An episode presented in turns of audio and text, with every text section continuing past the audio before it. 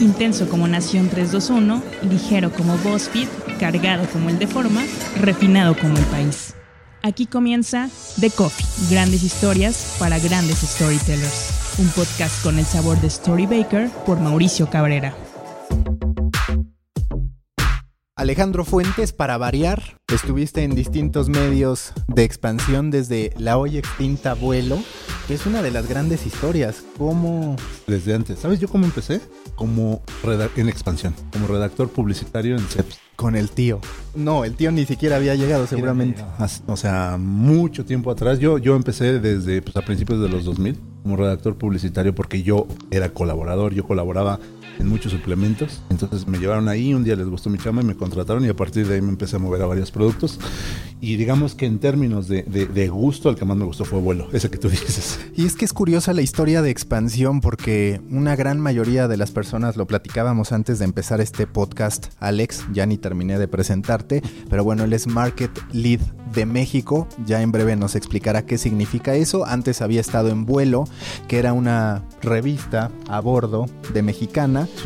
Me acuerdo todavía, dentro de muchas anécdotas en expansión, ese momento en que el negocio general de expansión se ve profundamente golpeado por la crisis de Mexicana. Sí, sí, sí. De hecho fue, fue un punto, pues un punto de inflexión para varios, porque, ¿sabes? La publicidad en vuelo era en ese momento la más cara. O sea, la, la, eh, la contraportada, la cuarta, era el espacio más caro en México. ¿no? Porque finalmente pues estábamos en el, en el lugar eh, en donde viajaba pues la gente con mayor poder adquisitivo. O sea, ahí no había filtrado. Si te subías un avión de, de, eh, mexicana es porque tenías lana, ¿no? hoy si te subes un avión en general tienes lana, pero ya hay ah, aerolíneas de, de bajo costo. En ese momento no. Y entonces pues representaba un montón y por lo mismo de que había mucha lana también había mucho presupuesto para, para trabajar o sea por ejemplo, en el caso de la redacción, de fuera de los colaboradores, pues viajábamos por lo menos una vez al mes, ¿no? Y, no creas que nos íbamos a, este, a, bueno, no quiero decir a ningún lugar de aquí en México para no vender a nadie, ¿no? Pero, o sea, eran viajes internacionales, ¿no? Te ibas y, y era así como, mira, tienes este presupuesto y con esto tienes que pagar tu hotel y me tienes que traer dos o tres reportajes de esa zona, ¿no? Entonces, imagínate hacer el trabajo soñado porque era, te vas a este a cualquier lugar del mundo y me traes tres reportajes para distribuirlos este, en vuelo y en otras revistas en ese entonces también Travel Leisure. Y que es de las cosas que se han ido perdiendo con digital porque todavía en el propio expansión los que de repente hacían reseñas de restaurantes lo mismo, viajaban, vivían la experiencia, mientras que en internet pues ya mucho la lógica es puedo conseguir información de distintos lugares y la termino haciendo a partir de ello. Y sabes que ahí hay otro filtro, también hablando desde el punto de vista de la información, hay otro filtro porque un medio con presupuesto finalmente puede darse el lujo de elegir qué tema quiere abordar, ¿no? Y en la actualidad, incluso ya, ya pensando en la, en la época digital, no es tan fácil. Muchas veces está el filtro de la agencia que te invita y que finalmente pues te paga los, los viáticos, ¿no? Y tú y te compromete a, te está, te está pagando el contenido. Exacto, o sea, si no es, se parece mucho a un soborno. Sí, sí, totalmente. Algunos medios supuestamente tienen la política de no aceptar ese tipo de invitaciones y ah, demás, ah. pero se ha ido diluyendo. Recuérdame, eran dos revistas las que se hacían para Mexicana. Vuelo, que era para Mexicana, y Loop, que era para eh, Mexicana Click, que sí era la de bajo costo. Aeroméxico en realidad, aunque sigue con su revista, nunca le apostó tanto a ella como las de Mexicana, en mi perspectiva. Es que Aeroméxico tenía como, en ese momento tenía otra política, y si tú recuerdas, de hecho, hubo un cambio hace, ya ni siquiera sé si fue hace dos o tres años, que Aeroméxico tenía una revista, la, revista también era muy buena, ¿no? Pero ellos la tenían en otra empresa, que es Impresiones Aéreas. Cuando la revista de Aeroméxico se va de Impresiones Aéreas y le gana la licitación Grupo Expansión, pues impresiones aéreas la empieza a pasar y la sigue pasando mal. Digo, espero no pisar ningún callo, pero, pero este sí, sí fue un impacto, así como fue para expansión la salida de vuelo, para impresiones aéreas es más, hasta el mismo nombre de la empresa, ¿no? Estaba enfocada en eso. Y sí era una muy buena revista, pero la realidad es también es que eh, el share del mercado, eh, del mercado de la aviación en ese momento, estaba más inclinado hacia mexicana. Algunos periodistas jóvenes de repente podrían cuestionar por qué estamos hablando de esto que es del pasado. Yo siempre digo que en realidad el periodista, el storyteller de antes, tiene mucha oportunidad hoy. ¿Por qué? Porque, por ejemplo, hablamos del caso Mexicana y sus revistas, Aeroméxico y su revista. Uber está próximo a lanzar su revista a bordo, por llamarlo de alguna manera. Entonces son modelos que se replican. A mí si me preguntas me parece interesante lo que van a hacer con la revista en Uber que lo llevará el grupo de Gustavo Guzmán, el, el mismo grupo de Chilango, de Pictoline y demás. Se convierte en un en una oportunidad, en un escaparate publicitario bastante atractivo. Y es muy interesante porque yo no, solo creo que, se, que, esté enfocado en el asunto de, de, la publicidad y la monetización, creo que bien manejado eso, normalmente se convierte en una oportunidad para hacer buen contenido, ¿no? Porque finalmente cuando tú declaras como medio que estás detrás de una empresa y que finalmente es transparente tu relación con esa empresa, también al mismo tiempo tú le das la oportunidad a tus lectores de confiar más en ti, a diferencia de lo que pasa, por ejemplo, hoy en el ambiente digital, ¿no? Que muchas veces, hasta como periodistas, muchos se comen los contenidos que en realidad salieron de una agencia y los publican como si fueran información, ¿no? Hace tiempo recuerdo que hubo, hace ya muy, creo que 5 o 6 años, hicieron un estudio en Estados Unidos de qué porcentaje de los contenidos que se publicaban en los interiores de los medios impresos habían salido de una agencia de comunicación. Y recuerdo que en ese momento, estoy hablando más o menos como del 2010, era el cerca del 80%.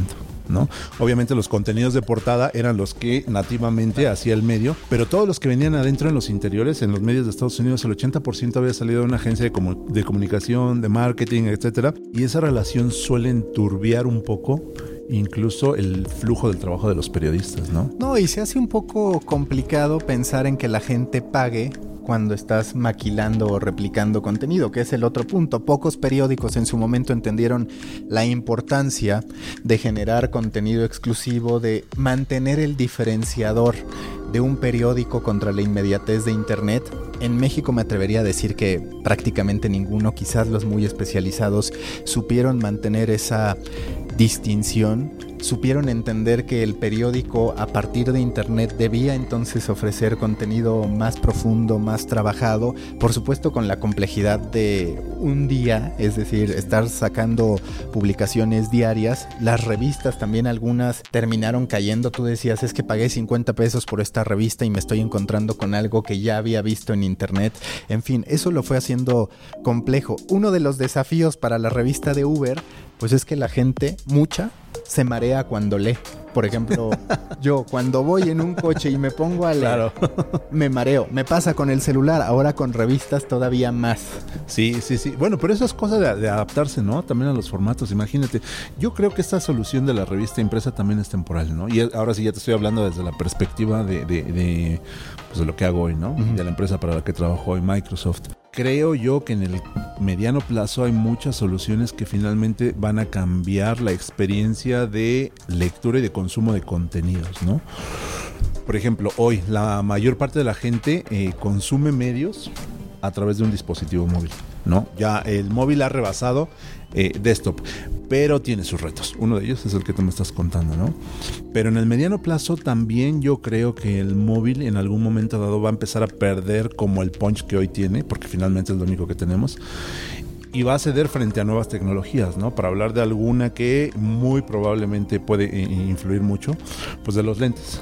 ¿no? de los lentes de, realidad que en los que vas a poder consumir contenido audiovisual que finalmente es contenido, no necesariamente tiene que ser eh, eh, eh, escrito, digo, puede seguir siéndolo, pero además va a facilitar mucho, ¿no? Si fuera escrito, va a facilitar que tú te pongas tus lentes y puedas ir leyendo en una pantalla que se está moviendo al mismo ritmo que tú y no tiene esos brincos, ¿no? La diferencia que tienes con el teléfono es que lo llevas en la mano y la forma en la que se mueve tu cabeza cuando te vas moviendo no es la misma en la que se mueve tu mano, porque sobre la mano tienes un control mejor, sobre la cabeza no. Sí, a mí de hecho me ha pasado con el Kindle, solo solamente un par de veces estuve leyendo con el Kindle en la parte trasera del coche y no me sentí mal. Mientras que cuando estoy con el celular o con una revista sí me, sí me siento bastante mal. En las mañanas en particular tengo un problema en el que siempre me mareo independientemente de si leo o no, pero eso ya tiene que ver con mis propios defectos, carencias, enfermedades y futuras razones de muerte. ¿no? Y, enfoque, ¿no? Y enfoque, sí, sí, sí. Los lentes, igual en una de esas necesitas otros lentes. Pero sabes, yo que he pensado que como amante de los podcasts, por eso es que ahora hago uno, también estaría bien que Uber en su momento generara una propuesta Claro. en audio, que de hecho ves que ya ha iniciado con su estación. A mí el tema podcast me gusta, me parece que México es un país propicio para que la gente empiece a adquirir más conocimiento a través de los podcasts. Tiene una gran complicación y no sé si a ti te pase lo mismo, no sé si te gusta escuchar podcast, pero lo que no logra resolver el audio es que a veces la mente se te va y con que se te vaya tantito ya perdiste el hilo de lo que Sí. estabas escuchando. Sí, creo, creo que es eso. Y además yo veo, fíjate, yo no, en un principio, cuando recuerdo cuando empezó a ponerse de moda este asunto de los podcasts, yo lo veía como algo innovador, pero después dije, creo que no van a durar mucho, ¿no? Y no por el formato, sino porque me quedaba claro que para mí el podcast es un asunto que se consume en movimiento. O sea, yo no sé tú cómo lo consumas, ¿no? Pero yo hace poco comencé a consumirlos nuevamente a través de Spotify, ¿no? Pero creo que sí es, se presta para cuando vas en el tráfico para una ciudad como la Ciudad de México, ¿no? donde no hay tanto tráfico, es voy a poner un podcast en donde me actualice o donde aprenda de un tema o etcétera, ¿no? Entonces me parece que sí es un, un consumo, por lo menos en mi caso, o hablo incluso a lo mejor desde la perspectiva de la gente de mi edad, ¿no? De consumo en movimiento, pero después justamente este consumo en movimiento tiene, tenía en ese momento cuando yo digamos que, que unilateralmente y desde mi perspectiva le declaré como un, un certificado de defunción, tenía un problema, que son dos cosas. Uno, que si tú quieres tener un podcast, evidentemente necesitas consumir datos si quieres que sea en vivo, ¿no? Y los datos en México son muy caros, ¿no? O sea, no toda la gente puede consumir, no toda la gente se puede dar el, el lujo de tener un plan, por ejemplo, en los parámetros actuales, de 10 gigas, ¿no? Eso por un lado. Pero al mismo tiempo también consume espacio de almacenamiento, ¿no? Con el paso de los años, esto, bueno, el- lo- los datos se han abaratado y los espacios han crecido. Entonces es ahí donde creo que puede haber un resurgimiento interesante, ¿no? Porque finalmente la tecnología ya está como más preparada para masificarse en ese sentido. Oye, yo te digo que, por ejemplo, en mi caso, soy bastante impaciente, soy ansioso, me desespera cualquier tipo de demora, cualquier tipo de contratiempo para poder llegar a un lugar. Sí te diría que cuando escucho podcast mi paciencia es mucho mayor, es decir, Sí. siento que ese tiempo perdido en realidad me está dejando algo de conocimiento. Y sí, como dices, es fundamentalmente en movimiento, porque he intentado escuchar un podcast mientras estoy en mi casa y no, me termina ganando el atractivo del móvil, la televisión, cualquier tipo de distracción acaba con esa concentración que sí que se necesita para un podcast. Pero a mí sí me parece que formatos de 20, 25 minutos son los que más funcionan. Digo, hay muchos que se van hasta una hora, como este, entrevistas de una hora, pero da mucho gusto, al menos a mí me emociona demasiado cuando voy en un viaje de 30 minutos y me doy cuenta que voy a poder terminar ese podcast que comencé. Claro, ¿qué es lo que te pasaba? Yo no sé si te ocurrió en algún momento, eh, eh, si viajabas, no sé, a Cuernavaca, ¿no? Eh, eh, o a Puebla, ya sabes, cuando empezaron los camiones a poner películas. Sí, sí, totalmente. Que, que no había nada más frustrante que llegar a la terminal a la que ibas y que faltaran 10 minutos para que se terminara la película. O sea, tú tenías ganas como de decirle al chofer, dale otra vuelta a la manzana, Sí, ¿no? sí, sí, sí, Y totalmente. entonces seguro pasa, la ventaja es que el podcast lo controlas tú, ¿no? Pero yo no sé si haya mucha gente que no termine de escuchar un podcast, lo pause y lo vuelve a escuchar al otro día. Exacto, exacto. Yo sí lo hago, pero hay veces que se me termina yendo y entonces ya no le doy seguimiento. Esta sensación de objetivo logrado es fundamental. Sí, lo que pasa es que tu parámetro, creo que ahí es donde a veces yo, fíjate, platico mucho con mi equipo, ¿no? Mi parámetro no es el parámetro de la audiencia. Tu parámetro es el de un junkie de la información, ¿no? Y a la gente a la que le hablas normalmente no tiene esos mismos parámetros. O sea, eres de los típicos que dice, la audiencia no sabe nada. no, no, no, al revés. Más bien, tú no sabes Más bien tú eres un pinche necio que cree Sí. que todos son tú, ¿no? No, sí, es que ese es el punto, ¿no? Fíjate, yo lo platico mucho con, con mi equipo, ¿no? Eh, afortunadamente el equipo que tengo hoy ya, ya no, no tengo que hablarlo tanto, eh, eh, te- tanto de este tema, pero en equipos anteriores que he tenido es, espérate, o sea, tú puedes ser un exquisito de la política. ¿Estás escuchando tabuada? Tú puedes ser un exquisito de la política, pero el nivel de conocimiento que tú tienes sobre los actores políticos no es el mismo que tiene tu audiencia. ¿Por qué? Por una razón bien sencilla. Tú te dedicas a esto y te pagan por ello, ¿no? Entonces, a la audiencia no es que no es que no sepa nada ni que sea mala, es ayúdala a, llegar al mismo nivel, ¿no? Y en el caso de los podcasts, también yo creo que, pues digo, finalmente depende de los datos demográficos que tú llenes, ¿no? Pero al mismo tiempo creo que hay que ayudarla, ¿no? A que se consuma más y mejor el podcast. No, y que al final también debemos entender que la gente tiene todo el derecho de escoger entre la emoción que le genera una canción, que le genera la música, y la posibilidad de conocimiento que le entrega un podcast, o entretenimiento, porque también hay grandes series en podcast. Pero yo sí veo a los mexicanos, nueve de cada diez termina prefiriendo escuchar música. Sí. Y ese uno que queda para podcast, tal vez lo, lo pudiéramos discutir, porque puede que en realidad sea 24 de cada 25 prefiere escuchar música. Ahí yo creo que también habría que hacer una segmentación del tipo demográfico. ¿Sabes por qué? Porque fíjate, yo por lo menos que soy más grande que tú, ¿Cuántos años tienes? Un chingo.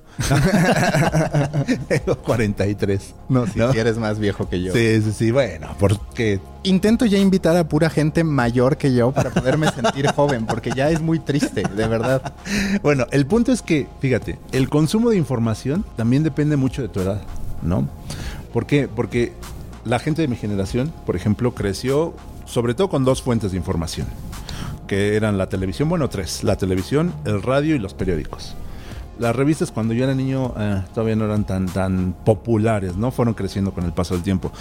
Pero ese consumo de información no es el, la misma ruta que han seguido las generaciones más recientes, incluso más recientes que la tuya, ¿no? O sea, porque aunque tú te quieras poner como un bebé, pues no. No, pero sí soy millennial, o sea, sí nací después del 80 en el 80.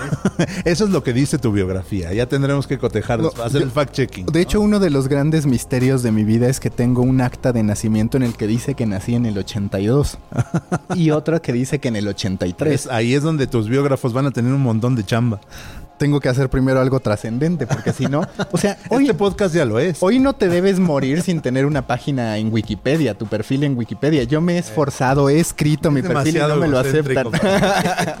bueno, pero el punto es que te decía que los chicos que hoy tienen de 15 años para abajo conciben la información de una forma distinta. Y te lo digo porque yo estoy hablando incluso de mi propia experiencia con mi hija, ¿no? Y para ellos la información es digital, ¿no? Y ese consumo de información digital, incluso en formatos como el podcast, es totalmente natural porque nacieron con ello y lo ven totalmente normal. Para una persona de mi generación que nunca ha consumido podcasts, es así como, mm, mm, mm, o sea, el miedo al cambio en todos los aspectos de la vida y la negación del cambio es un factor importante. Con ellos no ocurre. Pero que por otro lado estás de acuerdo en que el periodista, llamémosle tradicional, el periodista dinosaurio, dicho ya de manera más agresiva, pero llamémosle tradicional. ¿Me estás oyendo? Ah, no. ¿Me estás ah, ah ¿verdad? ¿Lo estás oyendo, Tabuada? No, no, no, Tabuada hoy ya es un, no, chaborruco con yo estaba hablando, ¿eh? No, yo estaba hablando de gente que conocemos de hace muchos años más atrás. No, un abrazo a Tabuada. No, Tabuada se mantiene, se mantiene en onda. No, pero hablando de mm, esta adaptación, en realidad el podcast no es tan distinto a la radio bien hecha. Lo que pasa es que en algún momento, a partir de la disminución de presupuestos, a partir de la urgencia, caímos en que la radio no estuviera guionada, ¿sabes? En que no hubiera una verdadera planeación, porque desde mi perspectiva lo que exige un podcast contra un programa de radio es que debe haber mayor planeación. Sí. Sobre todo si quieres contar una gran historia como Serial, por ejemplo. Claro. ¿No? Claro, sí. Y además no solo, o sea, creo la planeación, sí, pero también una cosa importante es que debe haber mayor sustancia. ¿A qué me refiero? ¿No? A que, por ejemplo, un programa de radio de, revista, ni siquiera se llaman así, ¿no? Un programa de radio de esos que pasan a las 10, 11, muchas veces tienen invitados que eh, llegaron justamente por pauta. Sí, claro. Este, o, que nunca sabes con qué te vas a encontrar, ¿no? Con un invitado. O sea, si tú tienes un tema de vamos a hablar de, eh, de, si se debe consumir gluten o no, invitas a un médico y de repente te das cuenta de que ese médico a lo mejor no tiene la información. Hay un espacio como de, de prueba y error que se tiene que resolver en vivo, ¿no? En un podcast, pienso, por lo menos uno bien hecho, idealmente no te debería ocurrir eso. Es que uno de los problemas en México, me lo comentaba Dani Sadia de Dixo.com, sí es que para los mexicanos, para muchos de ellos, los podcasts en realidad son extractos de programas de radio. Es decir, el podcast más descargado, más escuchado en México son los segmentos de Marta de Baile, que claramente no están hechos para hacer podcast. No. Independientemente de la calidad o no de su programa, no están pensados para hacer podcast. Y eso pasa mucho en una sociedad todavía demasiada acostumbrado a, la- a los medios tradicionales, demasiado acostumbrada a las voces de siempre.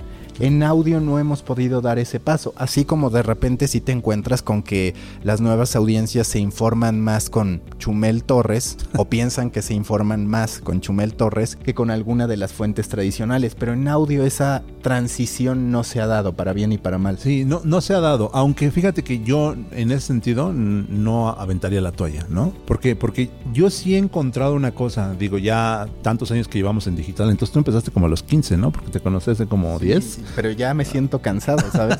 Soy un viejo precoz, por así decirlo. Pero lo que sí he visto, fíjate, hay una cosa muy interesante. Y, y esto tiene que ver justo con el trabajo de Mecen, ¿no? Tú conoces, es más, tú conoces muy bien un caso, el de Yahoo, porque tú estuviste ahí como jefe. ¿no? Tristemente, tristemente. No, no, no, es una experiencia enriquecedora porque también cuando te das cuenta, cuando llegas a un lugar en el que todo se hace mal, aprendes mucho. Claro, a- a ver, para no repetir. Exacto. Es muy importante alguna vez en tu vida estar en un lugar en el que se hace exactamente lo que no se debía hacer. Sí, bueno, mi punto es que precisamente hay mucha esta percepción de que eh, eh, un sitio, un producto puede morir con su audiencia. Y no es que sea falsa, es cierta. Y, eso yo creo que le ha pasado a muchos medios, que lentamente han ido envejeciendo con su audiencia, ¿no? Entonces, no es que tengas que abandonar como el core de tu producto, el éxito, la fórmula la- la del éxito que te llevó a ser eh, alguien conocido. Pero creo que sí es importante que las modificaciones se vayan haciendo para que poco a poco más audiencia se vaya integrando y tú también te vayas adaptando a las nuevas audiencias. Pero es un proceso gradual. Creo, yo conozco, por ejemplo, mucha gente que trabajó este, en Terra, no necesariamente en México, es decir, sí conozco gente que trabajó en Terra en México, pero también en Latinoamérica y creo que a Terra le pasó el proceso contrario, ¿no? Que de repente quisieron hacer cosas muy innovadoras para las que a lo mejor todavía no, es- no prepararon también a su audiencia. Y al hacerlas no es que estuviera mal, pero tú sabes que toda la innovación requiere inversión. Y a veces entre más arriesgada la innovación, más fuerte es la inversión. Y si no hay una monetización, si no hay un punto eh, en donde tú recuperas esa inversión que haces para sustentar tu innovación, pues entonces lo único que haces es poner en riesgo a tu negocio. Y sabes, muchas veces he comentado eso. Me parece que lo más complejo de digital es que necesitas tener lo que sustente tu presente. Es decir, necesitas atender estrategias que te den ingresos inmediatos para sobrevivir. Y por otro lado, invertir en el futuro. Y eso es muy complicado porque necesitas encontrar presupuesto intocable para poder apostar a un futuro que además no sabes cuándo va a estallar. Y eso asumiendo que de verdad llegue a darse un buen Sí. resultado, que de verdad llegue a producirse este fenómeno. Es como hacer podcast hoy día, justo. Es una aventura, es un em- emprendimiento en el que no se sabe si algún día la industria en México va a terminar de despegar, porque ni siquiera en Estados Unidos ha despegado del todo. Va mejor, sin duda. Ahora la apuesta de Spotify por los podcasts ayuda mucho a que se conozca más, pero es incierto. Y ese doble camino, esos dos tiempos en que tienen que trabajar las empresas es muy, muy complicado. Sí, y de hecho fíjate que yo creo que eso explica lo que hablabas hace un rato de la inmediatez, en el sentido de que si te das cuenta, hoy la mayoría de los medios, por lo menos de los que no están planeando a largo plazo, están respondiendo a esa necesidad de inmediatez, de decir, hay que poner el meme. Hay que poner la historia viral, hay que poner eh, eh, eh, incluso hasta en un momento dado la historia amarilla, porque es lo que la gente quiere consumir de inmediato.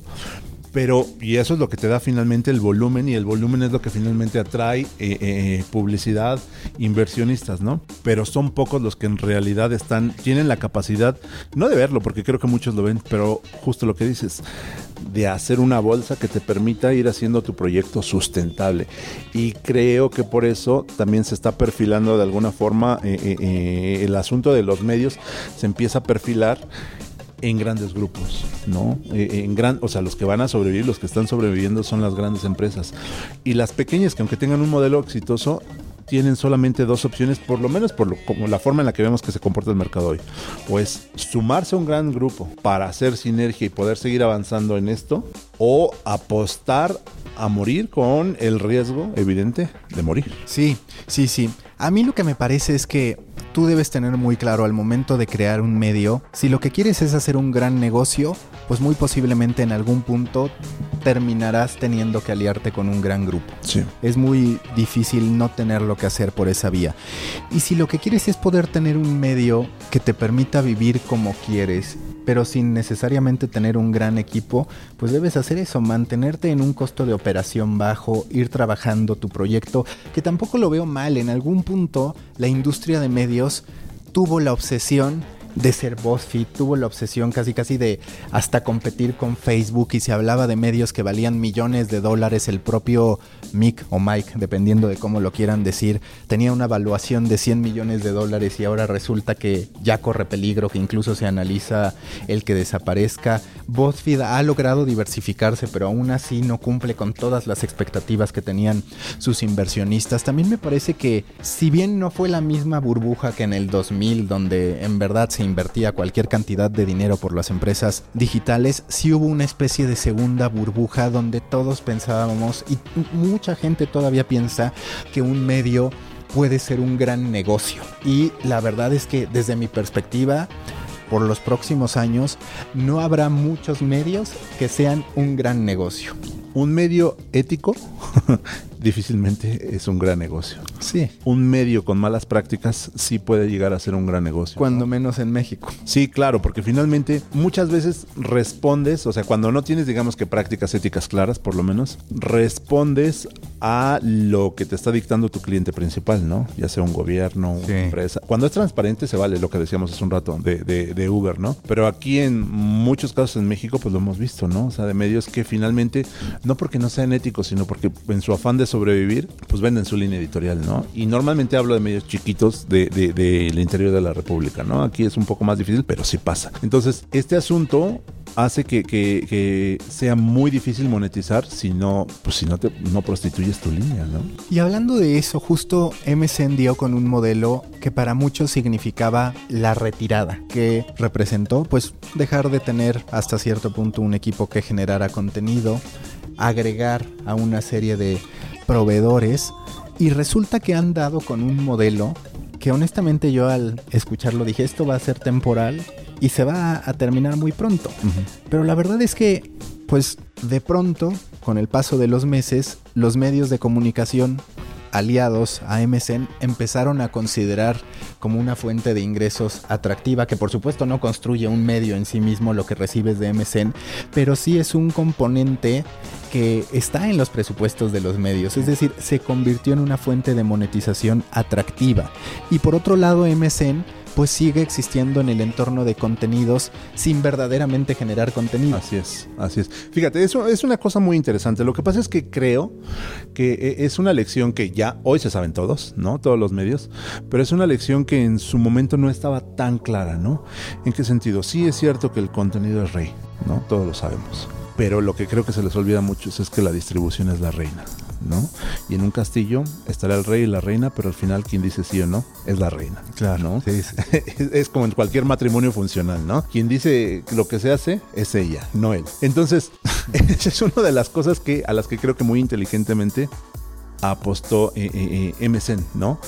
¿Por qué? Porque si te das cuenta, cuando ves las cosas a largo plazo, el surgimiento de cada vez más medios frente a la precarización de eh, eh, los costos, bueno, no de los costos, sino más bien de los ingresos y el aumento de los costos, a lo único a lo que apunta finalmente es a que se distribuya tanto, se pulverice tanto, que las ganancias se mueren. Entonces, MSN lo que dijo es en ese, en ese momento, ya fue hace cuatro años, ¿no? Dijo, a ver, ¿cuál es mi core?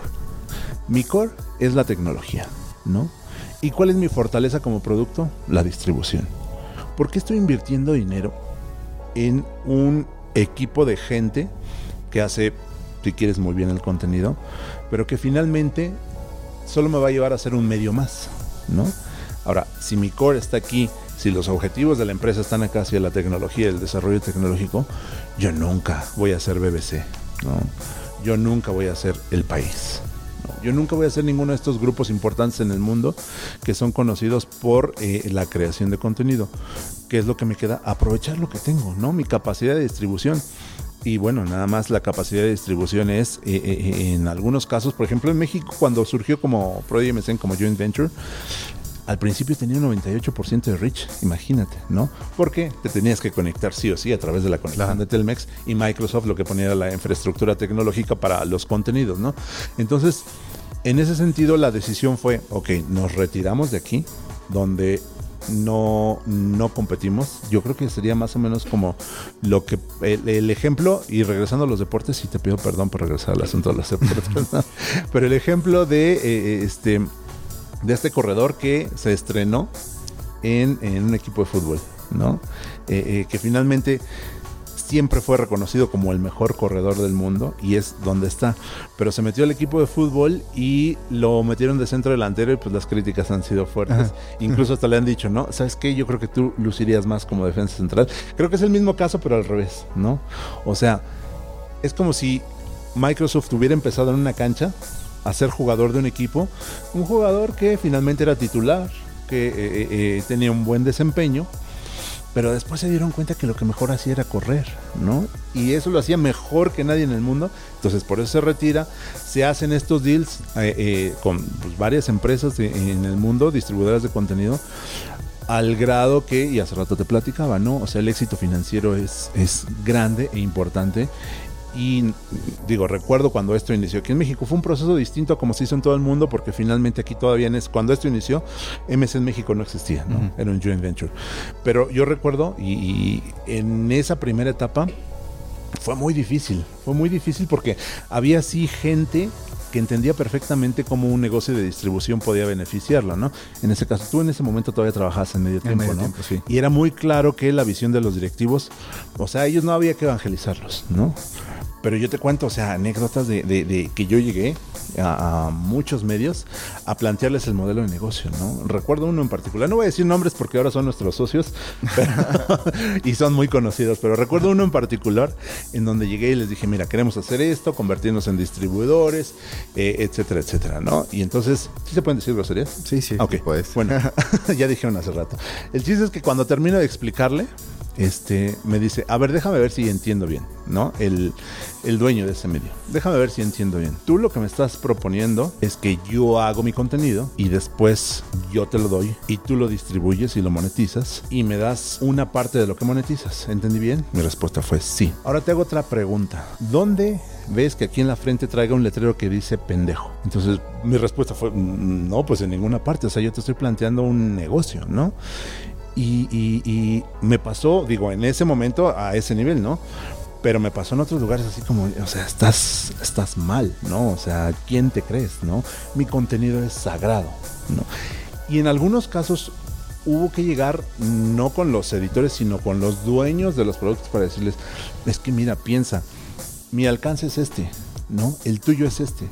Yo no te quiero robar, quiero amplificar y es una relación ganar-ganar, ¿no? Costó mucho trabajo y se logró y hoy estamos al grado de que pues ya no podemos meter más partners, ¿no? Porque finalmente también pues es un pastel, ¿no? Y cada quien se lleva una rebanada. Y cuando llegan más a decirnos, oigan que nos queremos sumar, es, híjole, me encantaría, pero no puedo quitarle un pedazo de eh, eh, la rebanada de este pastel, por ejemplo, a Prowell Media, para dárselo a, para dártelo a ti, ¿no? Y, eso, digo, finalmente ha sido exitoso. Las cosas cambian, cambian mucho en el mundo digital, ¿no? No sé si esto vaya a ser sustentable dentro de 20 años, pero por lo menos en este momento lo es. Y como periodista, siendo honesto, como periodista base, digamos, porque ya hablamos de cómo pues cada uno de nosotros ha tenido que irse adaptando, especializando en otras cosas que tienen mucho que ver con actividades de monetización, de marketing, de publicidad y no necesariamente periodísticas. Pero en ese punto en el que tú ubicas este vuelco filosófico de MSN, honestamente pensaste que seguirías ahí, pues ya llevas bastantes años. Sí. No, pensé y tampoco me afectó mucho, ¿eh? O sea, sí lo pensé, pero no pensé que fuera a seguir ahí y tampoco me afectó mucho. Y eso yo creo que tiene que ver también con mi background, ¿no? Eh, yo, por ejemplo, no estudié periodismo.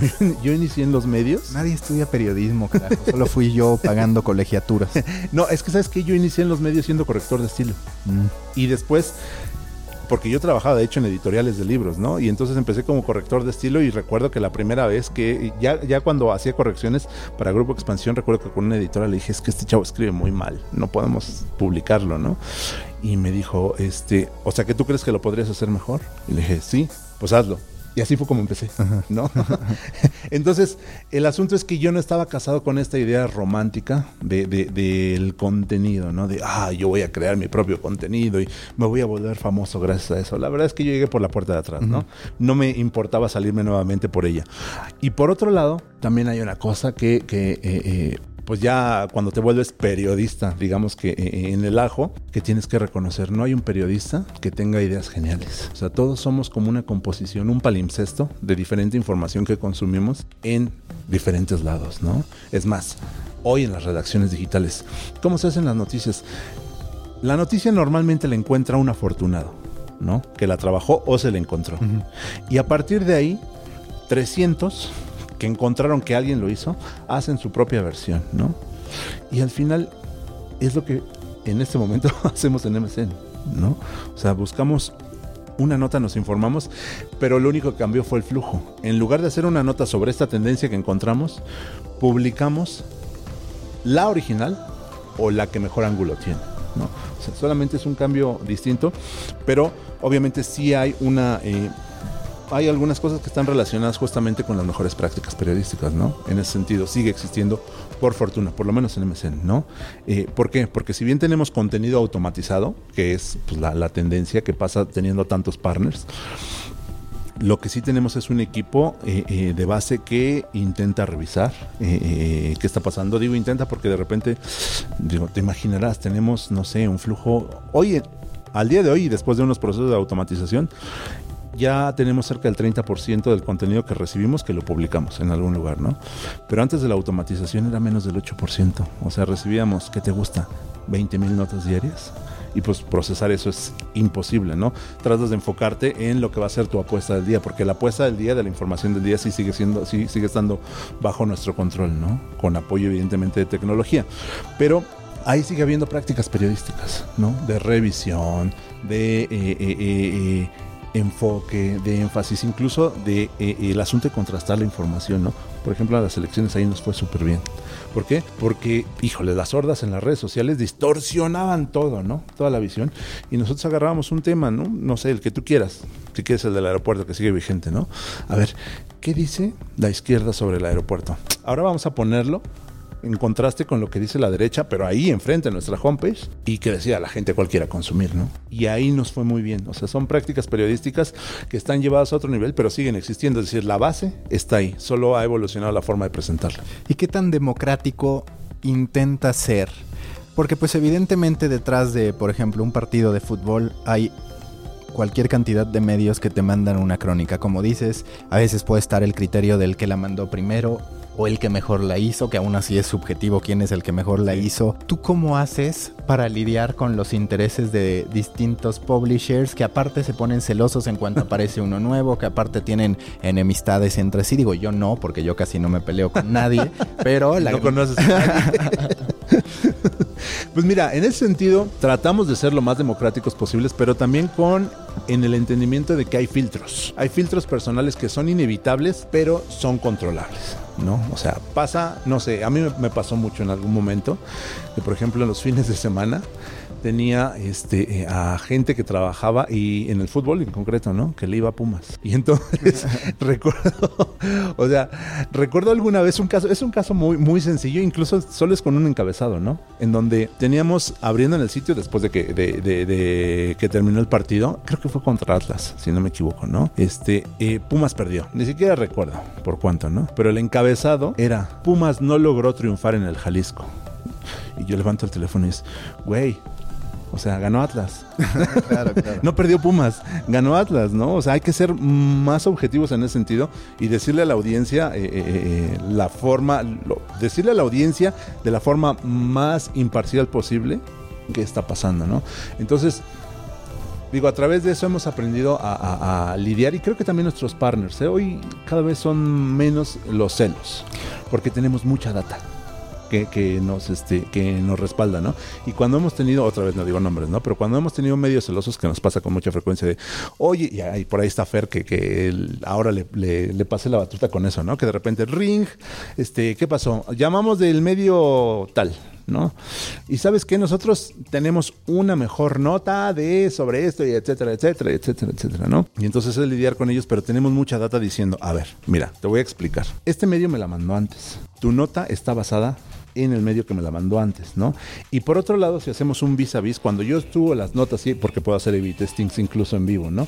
Cuando yo pongo tu nota que trae esta información versus la nota de tu competencia, mira lo que me dice la tecnología que tiene mejor eh, eh, eh, CTR esta y pues yo respondo a criterios de pues que me alcancen a llegar me ayuden a alcanzar mis métricas no no necesariamente a los criterios de vinculación de amistad de simpatía o de presión Sí, sí, porque yo ya estaba pensando sobornar a Fernando para que todos nuestros medios aparecieran arriba, pero no es tan fácil. No es tan fácil. Además, si te das cuenta, esa competencia también es sana. O sea, porque tú de repente dices, ok, tenemos, digo, la información es un commodity, ¿no? Y hoy todos vamos a traer, eh, eh, eh, bueno, todos los medios que se dedican a las noticias deben de alguna u otra forma enfocarse en los feminicidas de Ecatepec, ¿no? Todos la van a traer. Pero si realmente llega alguien que trae una visión distinta, ese alguien se la va a llevar y sigue siendo otra vez la base, la originalidad, el enfoque, etcétera, etcétera. O sea,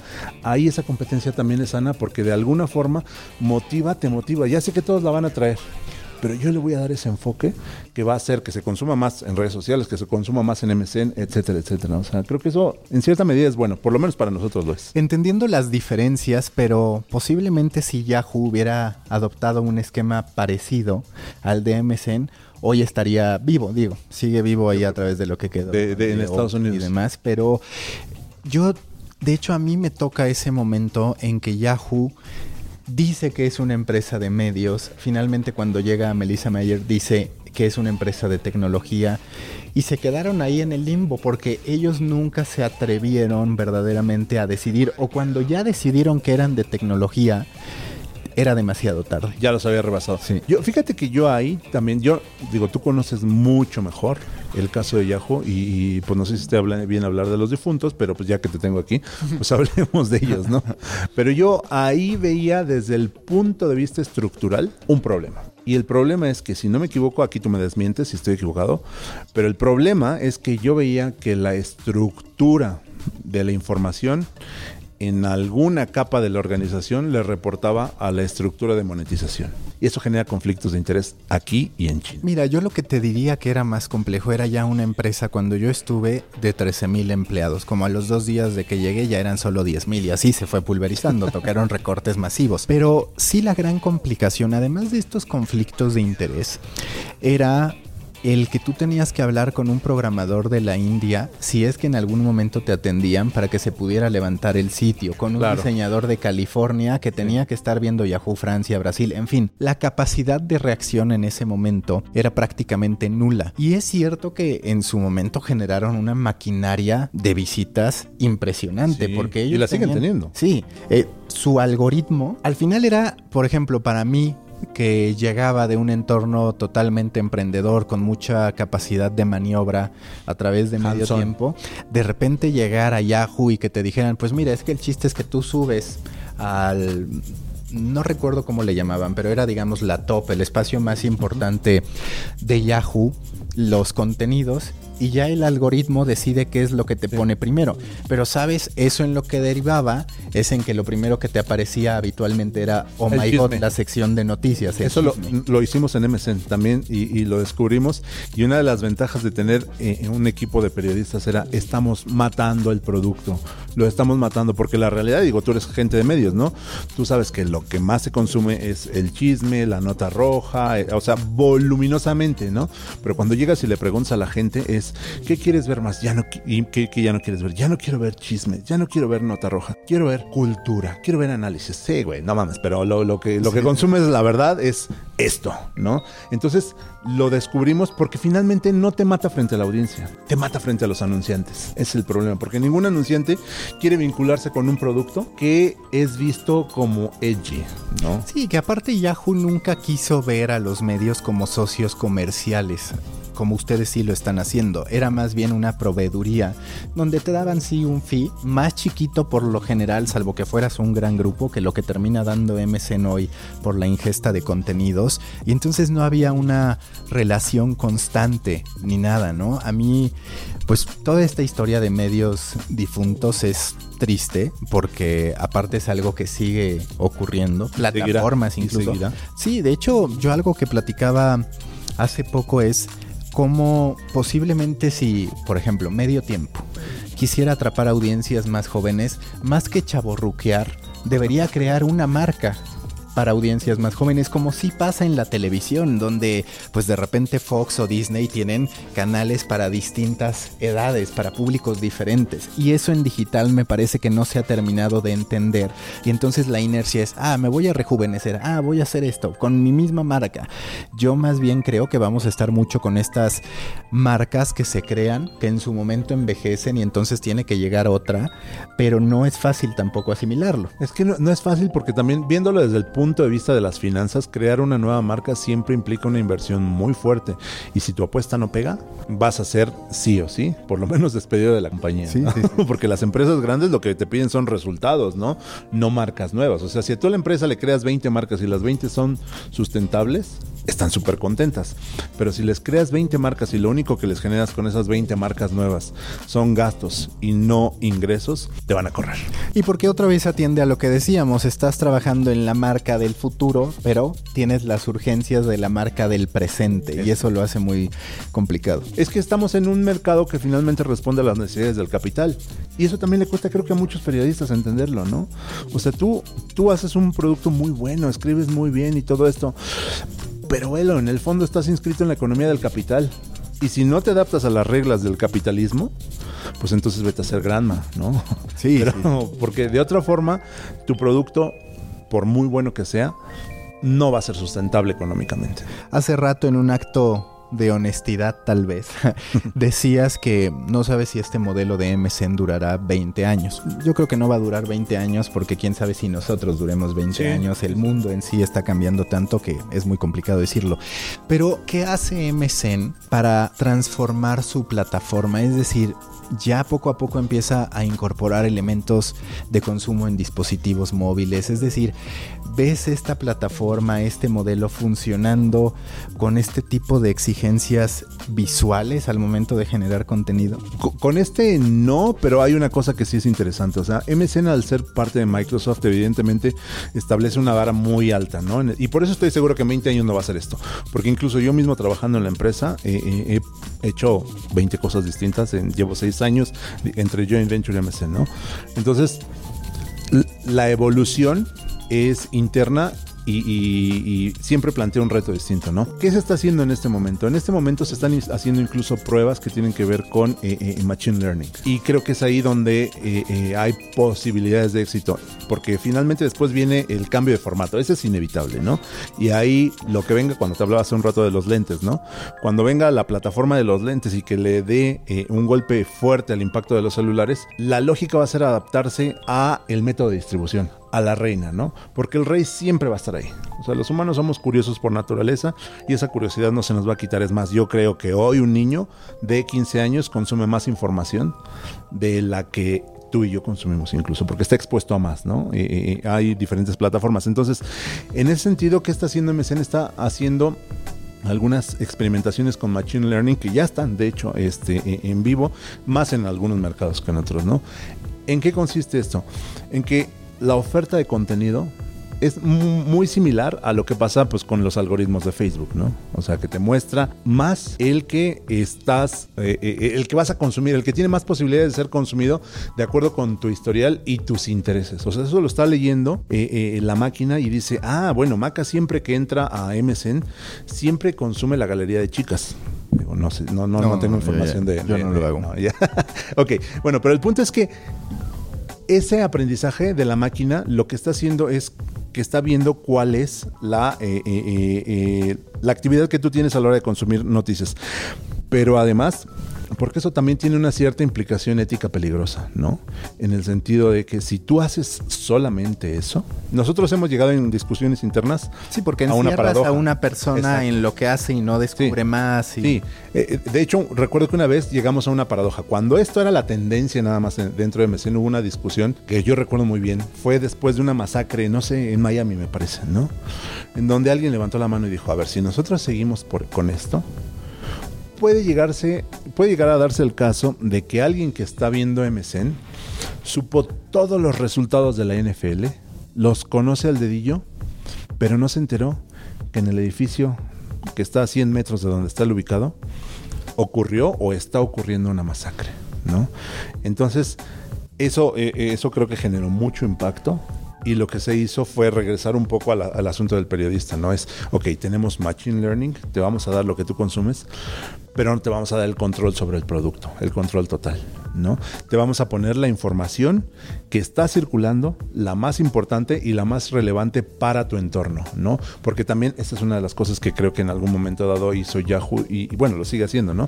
De poner la información más relevante con base en lo que digan solo los algoritmos los algoritmos no han llegado a ese nivel de perfección en donde puedan predecir también qué información es importante o no, o si lo hacen, muchas veces están eh, basados en métodos cuantitativos y no cualitativos, ¿no? O sea, por ejemplo, piénsalo así, si yo tengo MSN en español y de repente hay un tema que destaca mucho por el interés, evidentemente siempre lo que va a estar dominando la agenda informativa no es el tema que es más relevante, sino a veces es el tema sobre el que tiene más interés un cierto sector de la población.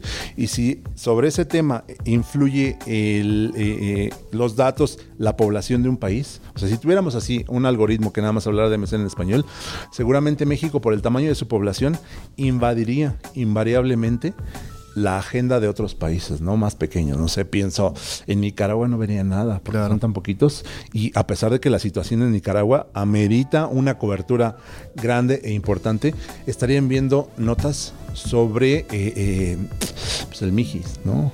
Sí, no, y, y justo lo que comentábamos de Yahoo. Si te guías solo por los algoritmos, el entretenimiento siempre va a ganar. Sí, sin duda. Y eso llevaría a una sociedad ociosa. no el mejor entretenimiento. Sí, no, ni siquiera. El más sucio, el que destapa algunos chismes. A mí me parece, pensando en esto de los algoritmos, que puede haber tres variables. Una, sí, el consumo personal del usuario. Dos, la información utilitaria. Es decir, como tú dices, ¿no? Tal vez yo soy súper consumidor de deportes, de podcast, en fin, de, muchas cuestiones. Pero siempre va a ser importante lo que pasa a dos cuadras de mi casa. Sí.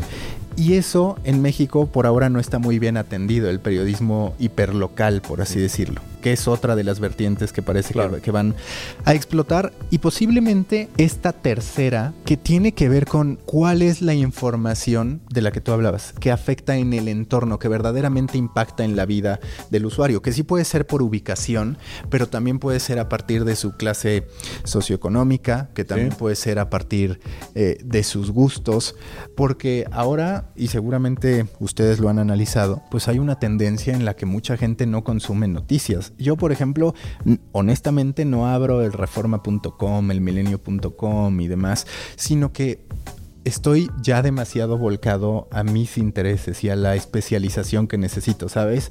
La industria de medios, el consumo de documentales, en fin, digamos que es algo muy productivo y hasta culto, si lo quieres llamar así, o intelectual, pero en realidad me deja siendo un ignorante de muchas noticias. aunque, aunque también está esta teoría que dice, pues es que la gente no debe pasársela consumiendo noticias porque en realidad en su vida no impacta verdaderamente. Sí, yo, creo que ahí es un punto interesante, ¿eh? porque finalmente sí existen los junkies de noticias, eh, pero al mismo tiempo creo que también hay alguna información que te permite estar en contacto con tu contexto. Y en ese sentido, la mayoría de las personas eh, que conocemos hoy en día sí tienen un feed de consumo de, de contenidos.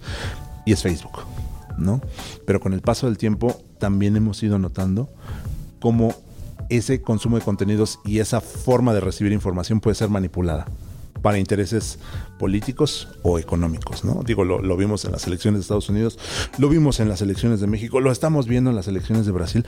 Hay capitales detrás que hacen que se modifique el algoritmo para que tú solo veas información que te haga o reforzar una creencia o modificar la que tienes y te bombardean hasta que tu cerebro dice, ok, ya cedo, ¿no? O sea, eso pasa. Entonces, creo que sí hay un punto ahí en donde... eh, eh, hay que, la información de contexto tiene que estar, aunque no todo el mundo la consuma, para que el día que tú la necesites, sepas dónde está. Porque de otra forma, nunca sabrías, ¿no? O sea, casos como eh, eh, el del dólar, que ha tenido tantas fluctuaciones y ya, ¿recuerdas esta cosa, esta jalada en donde decían, cuando después de que, va, eh, que ganó, eh, eh, antes de las elecciones, subió, tuvo una subida. Después de que gana López Obrador, tiene una bajada importante, ¿no? Y entonces los analistas económicos, estoy entrecomillando, los analistas económicos eh, llegan a Facebook con sus teorías. Como ya llegó el nuevo gobierno, pues ya se estabilizó la economía. Pero muy pocos realmente hablaban sobre esas fluctuaciones que tenían que ver con otros factores, ¿no? Quizá el más importante era la negociación del Tratado de Libre Comercio. O sea, los mercados sí estaban atentos a esto, pero no por eso sacaban sus inversiones porque fuera a ganar o no fuera a ganar, etcétera, etcétera.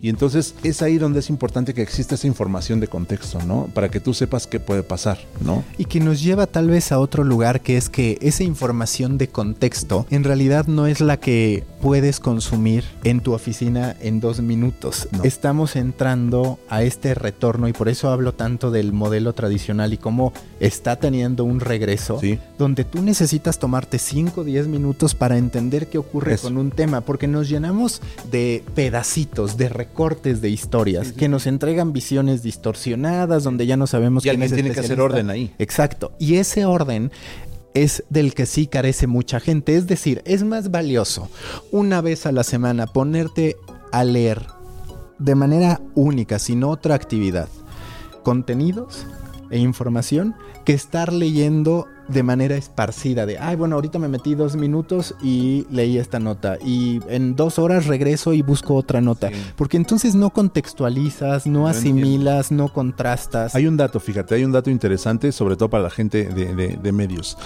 Ah, el, el dueño, el, el fundador, dueño, creador de Tabula, que es un ingeniero, alguna vez estuvimos platicando con él, la gente de Mecen, eh, eh, y él nos decía que, por ejemplo, la gente que llega de Facebook a los sitios de contenidos de noticias, de, de contenidos noticiosos, en general solo consume entre 6 y 14 segundos, ¿no? De, de información. ¿Por qué? Porque lo que quieren es conocer eh, qué pasó.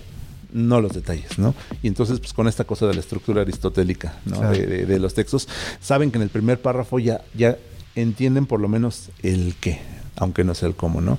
Entonces sus niveles de engagement son más bajos, a diferencia del tráfico que le llega, por ejemplo, de otros sitios de noticias, ¿no? Una persona que llegó a otro sitio a través de la red de Tabula, eh, eh, pero viniendo de un sitio de noticias, en general consume tres veces más. Y que si lo piensas puede que el error haya venido desde los fundamentos del periodismo, del qué, quién, cómo, cuándo, dónde, donde te pedían que en la entrada Dijeras resumieras todo. Y entonces ya los siguientes párrafos los podías omitir. Sí.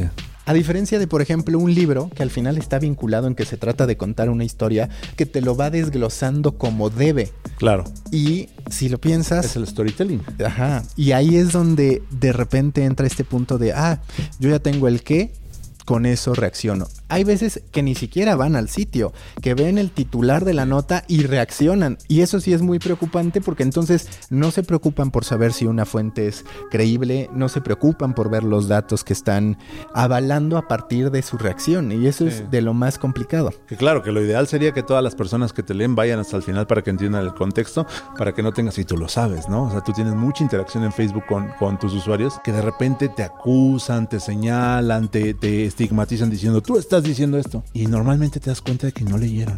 Sí. Solo leyeron el encabezado, lo interpretaron y a partir de ahí se hicieron un juicio. Y todavía más difícil cuando intentas verte literario, que es que yo pretendo, que no entienden a veces la ironía, Sí, el sarcasmo, pero bueno, esas ya son frustraciones. No, pero además, o sea, también te habla de que pues tienes un universo de lectores. Y yo creo que eso sí siempre va a seguir siendo así, ¿no? Tienes un universo de tu audiencia potencial y dentro de esa audiencia potencial un gran porcentaje ni son consumidores asiduos de noticias, ni son buenos lectores, ni necesitan contexto, solo quieren saciar su morbo. ¿Ves que a MSN en algún momento le va a interesar la audiencia de nicho y no solo la masiva? Porque pues el modelo ahorita claramente es tirándole Sí, a lo masivo. No, y de hecho sí le, sí le interesa, tan es así que por eso tenemos nuestras verticales, ¿no? O sea, hablando de Comscore. Y obviamente hablo de eh, eh, eh, nichos y sobre todo desktop. Todos los lugares en donde nosotros participamos en desktop somos primer lugar, ¿no? Incluyendo noticias. ¿No? Tú te metes a, a- desktop y mucha gente se sorprende, ¿no? Porque dice, o sea, cuando tú preguntas, ¿cuál es el sitio donde más gente lee noticias en México? Casi a todos nos llegan tres marcas aquí a la cabeza. Y no te das cuenta, cuando ya ves los resultados es, ah, cabrón, es MSN. Tienes millones de godines que llegan a informarse. Exactamente, ¿no? Y sí hay nichos, o sea, están ahí, obviamente los nichos son esos, son nichos, ¿no? Son más, más pequeños, pero la fuerza de MSN está basada en la suma de esos nichos, ¿no? Porque hay mucha gente que llega a MSN y no le interesan las noticias, no le interesan los deportes. Es más, yo he conocido a varios porque gente con la que he platicado, ¿no? La otra vez, la semana pasada, platicaba con uno y me decía, mira, yo la verdad voy a MSN, pero yo nada más voy a consumir el contenido de autos. Para mí fue una sorpresa, ¿no? Pero es un nicho y hay que atenderlo. En porcentaje móvil contra desktop, ¿cómo está? Mo- es muy raro y te voy a decir, si te digo el porcentaje te vas a sorprender. ¿Por qué? Porque tenemos aproximadamente 6% de móvil y 94% de desktop, ¿no? ¿Pero por qué? Porque justamente nuestra fuerza de distribución está en desktop. En móvil tenemos poco más de tres- 3.4 millones de usuarios, ¿no? O sea, no es una audiencia tan chiquitita. No estamos, digamos que a los niveles de, no sé, el Universal. Pero el Universal tiene, si no me equivoco, 11. ¿Y hay un interés por fortalecer móvil Sí. o ves que en algún momento dicen, pues ya, móvil no, No, vamos a ganar, nos vamos a... Sí hay un interés, sobre todo es más reciente, ¿no? ¿Por qué no hubo anteriormente? Porque la realidad, eso también tú lo sabes muy bien, ¿no? La realidad es que las, las posibilidades de monetización son de móvil mejores en desktop. Sí, son, son escasas en móvil, ¿no? O sea, hay más LAN en desktop todavía, ¿no? Es más, tú lo, tú lo puedes ver, normalmente te pasa cuando, no sé, no, yo, yo no sé si sean tus hábitos, pero sí son los hábitos de la mayoría de la gente. Cuando vas a hacer una operación bancaria, digo, ahora ya tienes las. Me has estado haciendo sentir un freak, ¿sabes? De, no, no, no, es que ese eres tú, ¿no? Es la- No, no, no. sé Lo si que pasa es que no puedo, no puedo generalizar, ¿no? Ok. Pero la mayor parte de la gente cuando va a hacer una operación que involucre dinero, prefiere, o sea, la investiga en el, en, por ejemplo, compra de viajes. Esa es clarísima, ¿no? Cuando tú quieres comprarte un viaje a, a reservar un hotel y todo eso, normalmente el flujo es, yo lo checo en mi celular, veo qué opciones tengo, pero hago la compra en mi computadora. Sí, sí, sí. Por eso es que hay más lana ahí. Tal vez Amazon es donde se rompe un poco... Porque ya la las regla. apps creo Sí. que han mejorado mucho al grado de que ya puedes tener más confiabilidad. Pero a mí todavía me da miedito. Por ejemplo, no sé, hacer, comprar en un sitio que al que llego por primera vez y que me pida comprar, todavía me da miedito meter los datos de mi tarjeta de crédito. La pregunta de Cábala de The Coffee, ya para terminar. Sí. Si tú fueras un café, ¿cuál serías? Si yo fuera un café, ¿te refieres a las marcas? Ah, no, no, al, al estilo. Ah, ya, al, a- al estilo yo o mi producto. Tú, tú. ¿Yo? Ah, no, pues claro, o sea, sería, sería un espresso. Todos los que somos egocéntricos decimos que somos expreso. y- negro, poco abundante, fuerte, pero interesante. Hubiera- Hubieras visto a Tabuada diciendo, no, yo soy colombiano, de muy buena calidad, duradero, en fin. Dijo pura mamada, la verdad, Jorge Tabuada. Muchas gracias, Alex. Gracias a ti por la invitación. bien. Bye, bye. Busca la próxima semana un nuevo episodio cargado de emprendimiento, endulzado con grandes historias y narrado por grandes storytellers. Suscríbete a The Coffee, un podcast de storytellers para storytellers. Un producto de Storybaker por Mauricio Cabrera.